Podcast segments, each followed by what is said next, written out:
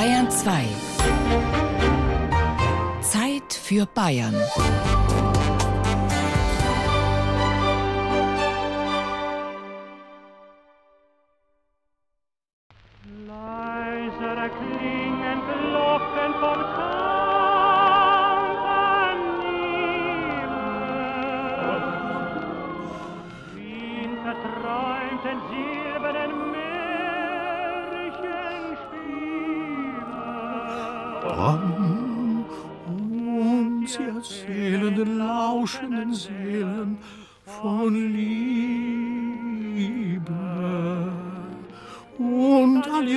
Leiden kann eins nur bedeuten, nur Liebe.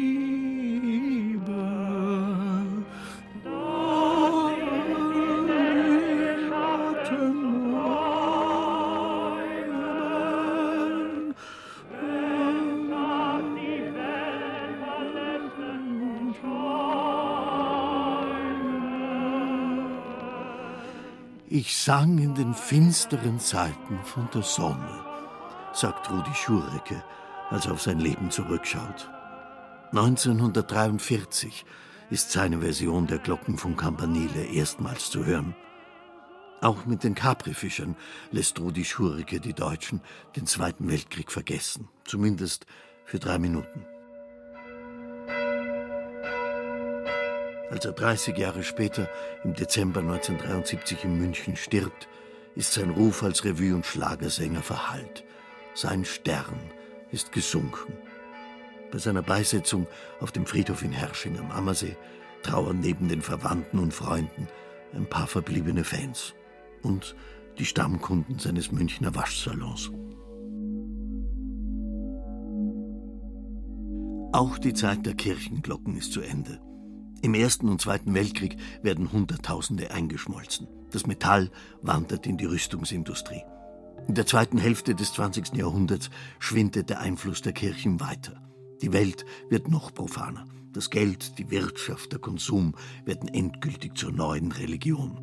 Der Klang der Glocken verkümmert zur nostalgischen Hintergrundmusik, sofern er überhaupt noch gehört wird. Das meiste Läuten geht an den meisten Leuten vorbei. Es verschwindet unter den Umgebungsgeräuschen, unter der Musikberieselung, unter dem Lärm der Baumaschinen und der Autos. Und dort, wo die Glocken noch heller klingen, gibt es immer jemanden, der sich über die Lärmbelästigung beschwert. So wie es vor gut 200 Jahren schon Goethes Mephisto tat, der das Bimbam-Bimmel verfluchte. Jedem edlen Ohr kommt das Geklingel widrig vor. Jedoch kann man sich nicht beschweren über den frommen Gotteslärm. In unserem Staat sind alle gleich, doch Kirch gehört zum Himmelreich. Wenn im Turm die Glocken läuten, kann das vielerlei bedeuten. Erstens, dass ein Festtag ist, dann, dass du geboren bist, drittens, dass dich jemand liebt, viertens, dass dich's nicht mehr gibt. Kurz und gut, das Glockenläuten hat nur wenig zu bedeuten. Wenn einer die Sprache so beim Wort nimmt wie Erich Kästner, darf man den ruhig einen Dichter nennen. Und wenn jemand Glocken läuten lässt, ist dieser jemand dann ein Komponist? Wie ich zur Musik mit Glocken gekommen bin, das passierte auf einer Alp. Als Pianistin auf der Alp ist ein bisschen schwierig. Kein Klavier, keine anderen Instrumente, es gab einfach die Kuhglocken. Dann habe ich halt die Kuhglocken genommen, habe sie aufgehängt, ein paar Schlägel geholt und los ging's.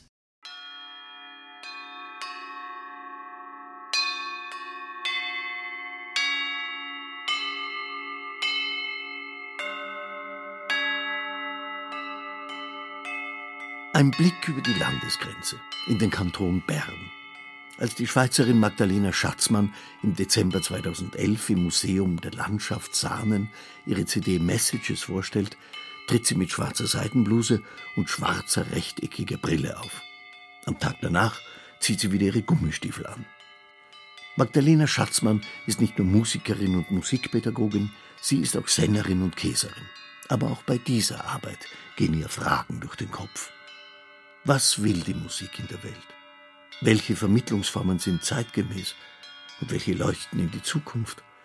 Welche Zusammenhänge bestehen zwischen geistiger und physischer Nahrung? Was ist in einem Musikwerk zeitgebunden an die jeweilige Epoche und was ist zeitlos, überzeitlich? Was haben die einfachen, ursprünglichen Klänge der Kuhglocken mit Debussy zu tun? Kommen beim Improvisieren die Ideen aus mir selbst oder aus dem mich umgebenden Feld? Ich habe Klänge ausprobiert, ich habe Töne ausprobiert, ich habe Klangräume erkundet. Es war sehr spannend und ich habe mich manchmal sehr lange Zeit nur mit einem Ton oder einem Klang beschäftigt. Daraus ist nach und nach ein Instrumentarium, ein Glockeninstrumentarium entstanden und damit auch Stücke oder Improvisationen.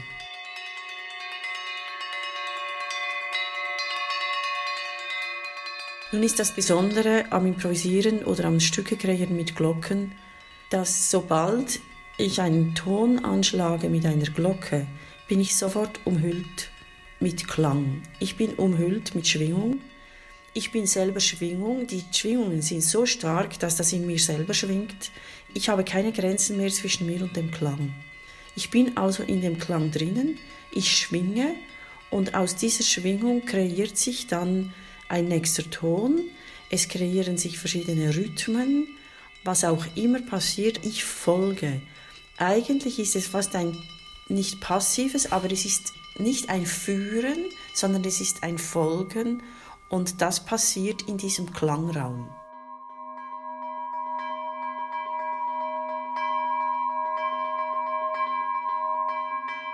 Magdalena Schatzmann sucht nach den gemeinsamen Wurzeln der bildungsbürgerlichen Instrumente und der Klanginstrumente der Urvölker. Klavier, Violine auf der einen Seite, Glocken, Klangschalen, Rasseln auf der anderen. Sie ist überzeugt, dass wir beide Traditionen in uns tragen und sie will diese miteinander verbinden. Auf dem Klavier spielt sie mit Vorliebe die Werke von John Cage, weil sich diese Musik mit der Klangmusik der Glocken vereint. Hier öffnet sich ein Raum für neue musikalische Erfahrungen. Ich kann immer Klavier üben, ich kann aber nicht immer Glocken üben. Ich muss einen großen Schritt machen in eine andere Welt. Wenn ich drin bin, ist es ganz leicht, aber bis ich drin bin, braucht es schon einen Sprung aus dem Alltag raus. Das ist größer als beim Klavier. Und das ist aber auch das Spannende. Da komme ich wirklich extrem erfrischt wieder da raus. Und diese Musik hilft mir im Alltag. Sie hilft auch anderen Menschen im Alltag. Deshalb brauche ich sie auch in der Arbeit mit Menschen. Ich bin sehr, sehr dankbar, dass Glocken die Menschheit schon sehr, sehr lange begleiten. Glocken gibt es schon lang vor dem Christentum. Und das Christentum kommt auch lang ohne die Glocken aus. Sobald die alten Kulturen die Metallbearbeitung beherrschen, erfinden sie sich die Glocke. Mit ihrer Hilfe wollen sie im feierlichen Kult das Unheil und das Böse bannen und sich mit einer überirdischen Macht verbinden und verbünden. Auch im profanen Alltag spielen die Glocken eine wichtige Rolle. Die Menschen und ihre Tiere machen mit den Glocken auf sich aufmerksam. Bei dem antiken griechischen Historiker Strabon, auf Deutsch der Schielende, findet sich dazu eine kleine Geschichte. Einem Zitterspieler laufen plötzlich mitten in seinem musikalischen Vortrag all seine Zuhörer weg. Der einzige Mensch, der zurückbleibt, ist ein Gehörloser. Er hat das Glockenzeichen nicht vernommen, das Glockenzeichen, das die Ankunft frischer Fische auf dem Markt verkündet hat.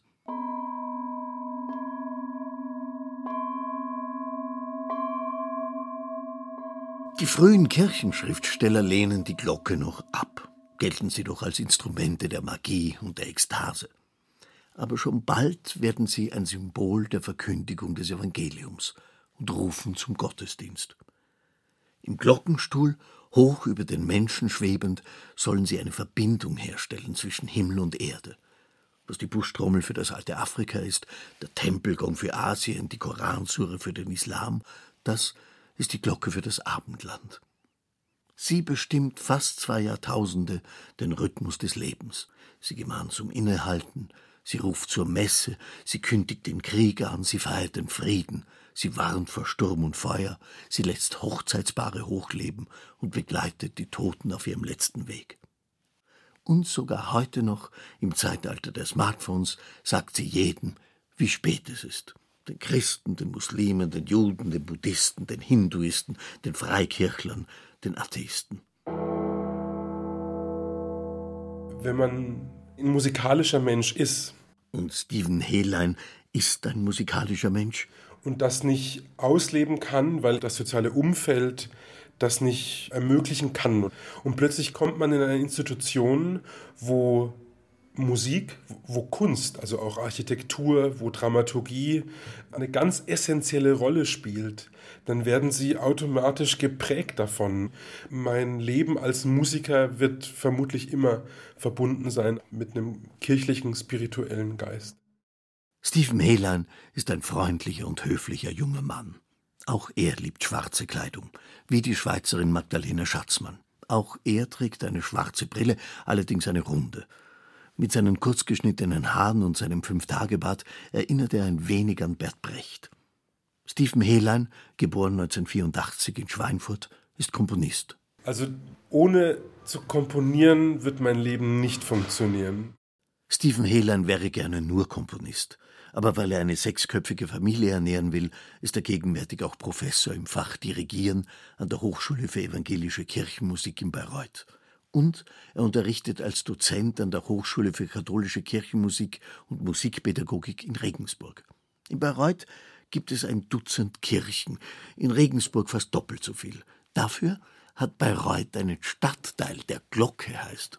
In meinem Elternhaus wurde nicht Musik gemacht. Den ersten Bezug zur Musik habe ich durch die Kirche erhalten, also die Orgelmusik, die Gesänge, die dort gesungen wurden und dann eben auch das Geläut. Als Stephen Helen im Jahr 2010 im schweizerischen Luzern ist, hat er ein, nennen wir es mal, Erweckungserlebnis. Nein, das ist zu hoch gegriffen, aber ein prägendes Erlebnis ist es ohne Zweifel, als er da unterhalb des Münsters beim Mittagessen sitzt und plötzlich so gebannt ist, dass er den Löffel sinken lässt. Sinnflutartig kamen da die Klänge auf uns zu und da konnte man gar nicht weiter essen und musste da einfach in diesen Klängen baden. Dass ich plötzlich gemerkt habe, dass dieser Klang doch zu meiner ureigensten Musik gehört. Sonst hätte mich das, glaube ich, nicht so mitgerissen. Es war, sagt Stephen Hehlein, wie ein Bewusstwerden dessen, was schon lange in mir ist. Da fügt es sich, dass ihm drei Jahre nach diesem Luzerner Erlebnis ein entsprechender Auftrag erteilt wird. Er soll für den 99. Deutschen Katholikentag 2014 ein Glockendedeum komponieren. Er tut es. Für 27 Glocken und sieben Posaunisten. Die sieben Posaunisten holt er sich dazu, damit er melodisch vielfältiger arbeiten kann. Denn die Glocken sind bei aller Liebe eines Komponisten dann doch ein wenig einfältig. Dann bin ich an das Stück so herangegangen, wie ich an jedes andere Stück auch rangehe. Also sehr intuitiv, sehr subjektiv. Stephen Hehlein nannte das Stück Ring of the Bell. Die Zuhörer mussten rund einen Kilometer weit von Kirche zu Kirche ziehen. Begonnen hat das Stück um 22.45 Uhr, Viertel vor elf. Also die Glocken haben drei Viertel geläutet. Und dann wurden von den Glöcknern, also es waren Studierende in der Sakristei mit meiner Partitur quasi, die haben dann erstmal alle Glocken gleichzeitig angeschaltet, ungefähr eine Minute, um die Aufmerksamkeit der Leute auf die Glocken zu lenken. Dann haben die Posaunisten angefangen, das Tedeum zu intonieren und die waren in den Türmen gestanden oder eben davor oder ziemlich in der Nähe haben dort an diesen sieben Kirchen ihr Tedeum geschmettert und dann haben die Glocken nach und nach eingesetzt. Also von der kleinsten in St. Jakob bis zur größten im Regensburger Dom. Und dann wurden die wieder ausgeschaltet und am Ende gab es dann nochmal so ein großes, längeres Geläut zusammen mit den Posaunen. Um 23 Uhr war das dann beendet. Ein Konzert, das sich nicht konservieren ließ. So raumgreifend, dass es sich einem Aufnahmegerät verweigern musste. Und somit hat Stephen Hehlein auch von der Unfassbarkeit und Vergänglichkeit der Musik erzählt. Hehlein ist einer der jüngsten unter den zeitgenössischen Musikern und Komponisten, die unter anderem auch mit Glocken arbeiten. Einer ihrer ältesten Ahnherren war der Russe Wassilij Polikarpowitsch Titov. Er komponierte bereits um 1700 ein Stück für Männerchor und Glocken. Es hieß auf Deutsch Ich war der Jüngste dass die Glocke eine unglaublich lange Geschichte hat. Das schwingt natürlich dann auch mit, wenn man mit so einem Instrument arbeitet, zum einen. Zum anderen hat man natürlich nicht so viele Möglichkeiten, wie jetzt mit einem Klavier zum Beispiel, wo man seine 88 Tonhöhen hat. Aber ich glaube, dieser traditionsbewusste Klang macht das dann auch wieder wett. Ein Musikkritiker bezeichnete jüngst Stephen Hehlein als markante Gegenstimme zum spirituellen Haichi Bumbaichi. Ist geboren, verloren, läuten Glocken es hinaus. Einer kommt, einer geht, und so gleicht sich alles aus. R-Mod 98 postet I'm a big fan of Franz Lang. Thanks. T. Dipper the Frenchy posted, May God bless your soul for this. Franzl is yodeling in heaven for us. Narcotic posted, Lang lebe Jodelmeister Franz Lang. Und Sloppitz posted, Oh my God, it's holy Jodel nice. Leon Jäger posted, No Schützenliesel. Une cloche sonne, sonne, sa voix d'écho Nicht ganz so schmalzig wie der Glockenjodler von Franz Lang klingt die Glockenhymne von Edith Piaf. Der Chanson Le Trois Cloches erzählt von einem einfachen Dorfbewohner, den die Kirchenglocken durchs Leben begleiten. Von der Geburt über die Hochzeit bis zu seinem Tod. Edith Piafs Chanson ist das Lieblingslied von Andreas Rupp. Er ist der Leiter des Europäischen Kompetenzzentrums für Glocken an der Hochschule Kempten. Und er kennt die Geheimnisse des Glockenklangs. Der Anschlag, also der Punkt, an dem der Klöppel die Glocke küsst, sollte nicht größer als ein Zwei-Euro-Stück sein. Und dass die zwölf Töne, die eine Glocke bilden kann, genau getroffen werden, ist gar nicht entscheidend.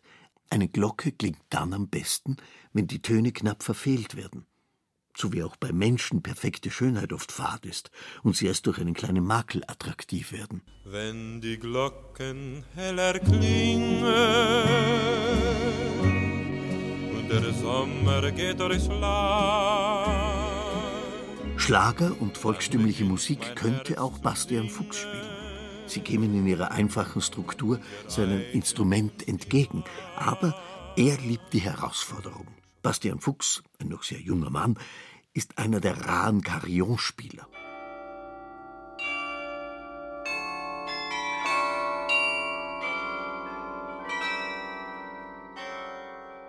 Ein Carillon ist ein in einem Turm eingebauter Spieltisch. Es hat mit Manual und Pedal Ähnlichkeit mit einer kleinen Orgel.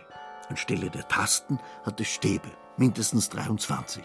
Jeder Stab ist verbunden mit einer Glocke und diese Stäbe werden von der Faust des Spielers traktiert, genauer von der Handkante, vom mittleren Glied des kleinen Fingers. Das schaut nach schweißtreibender Arbeit aus. Wenn Bastian Fuchs das Carillon spielt, erinnert er eher an einen Karatekämpfer als an einen Organisten. Das kommt aus dem Französischen, also der Terminus Quadrillon bezeichnet eigentlich vier Glocken. Quatre ist ja vier. Jeder kennt den berühmten Big Ben in London, der ja mit vier Glocken erst diese berühmte Melodie spielt und dann mit einer fünften Glocke den Stundenschlag vollzieht. Und aus diesen vier Glocken hat sich das Wort etabliert und ist dann durch die Jahrhunderte so rumgewürfelt worden und dann ist Carillon rausgekommen dabei.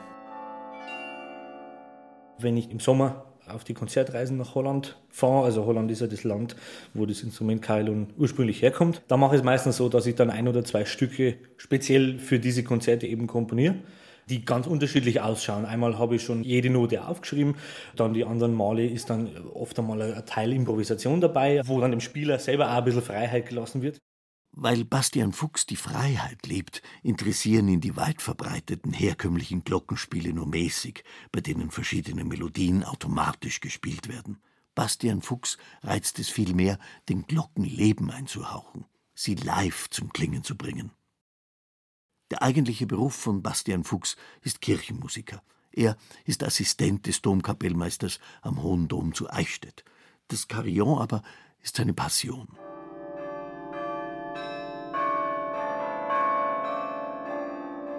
Da ich relativ früh mit Klavier und auch Keyboard und Orgelunterricht begonnen habe, war der Umstieg jetzt nicht so schwer, weil man natürlich auch mit Pedalen und mit Manualen zu tun hat. Also das ist relativ einfach gegangen. Entdeckt hat Bastian Fuchs das Carillon eher zufällig. Die Mehrheit der Menschen kennt es nicht. Und ich bin darauf gekommen durch YouTube eigentlich, also durch diese Internet-Videoplattform. Und mein erster Gedanke war, ui, was ist denn das? Weil Glocken haben mich schon immer fasziniert und Orgeln natürlich auch.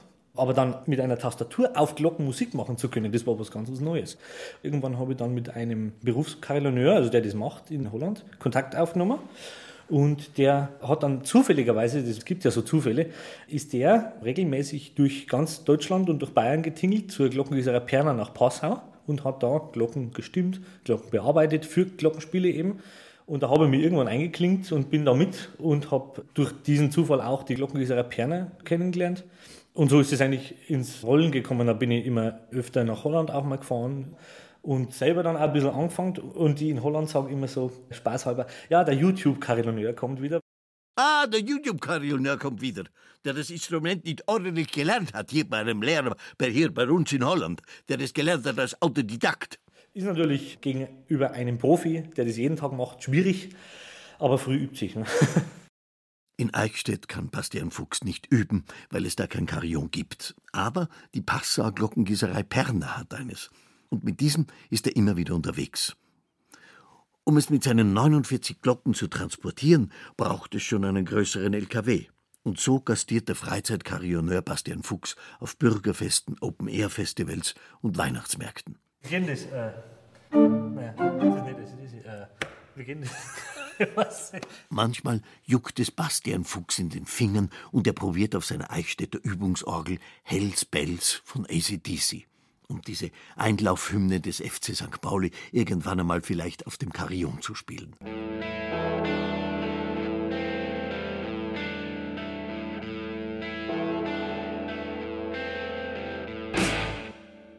Aber für Hells Bells sind die Glocken nun doch ein wenig unpassend. Die kleinen hellen sind zu kindisch und die großen dunklen zu langsam.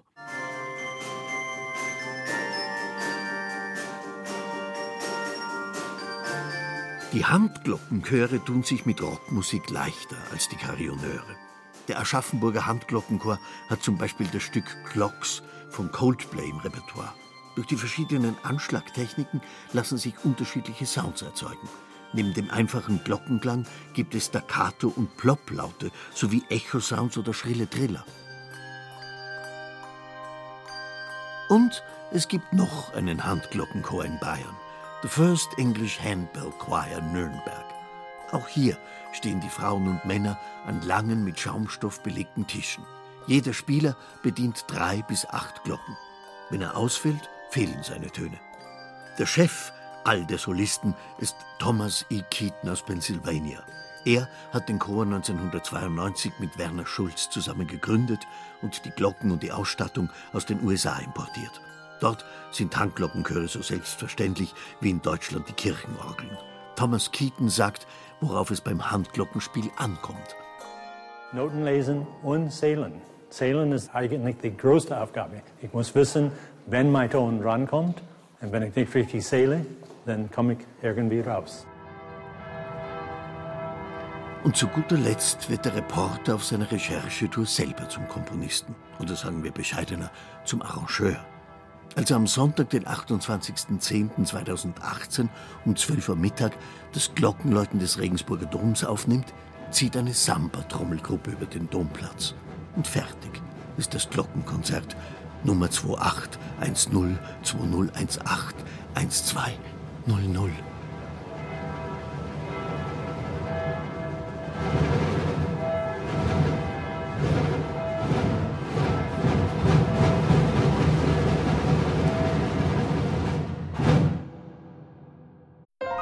Wenn Ihnen dieser Podcast gefallen hat, dann gefällt Ihnen vielleicht auch Mythos Bayern, der Bayern 2 Podcast zur Landesausstellung 2018 mit Gerald Huber.